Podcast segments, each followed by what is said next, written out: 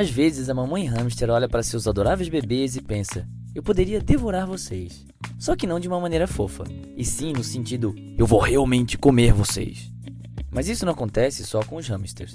Porcos, insetos, pássaros, cobras, primatas e peixes de vez em quando se alimentam da próxima geração. O que é bem estranho. Não só porque nós humanos consideramos algo perturbador comer seu próprio bebê, mas porque reproduzir é o objetivo principal de praticamente todas as formas de vida. Então, comer suas crias e os genes que eles carregam parece mais como uma grande derrota. Mas impulsos que levam à própria derrota tendem a ser abandonados.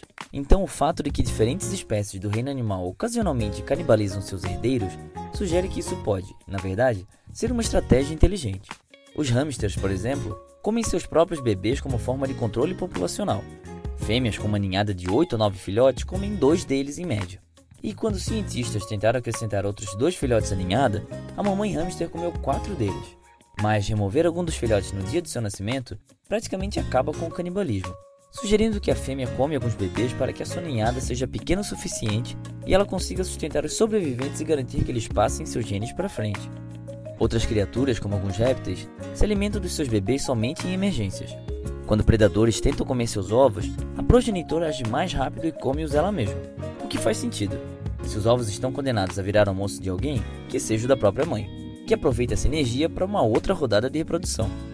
E bebês, às vezes, sabe como é, né? Podem atrapalhar o casal e precisam sair da jogada. O peixe gobe macho fecunda ovos de várias fêmeas durante um curto período de tempo e cuida de todos eles no mesmo ninho. Para poder sair por aí namorando de novo, ele precisa esperar todos os ovos chocarem então ele acaba sacrificando os retardatários para ficar livre para sair conquistando a peixarada. Ou seja, para as criaturas do reino animal maximizarem seus recursos, energia e oportunidades de passar seus genes para frente, às vezes o cardápio infantil é uma boa pedida. Esse foi o Minuto da Terra. Se você gostou desse vídeo, clique em gostei e compartilhe com seus amigos. Até a próxima!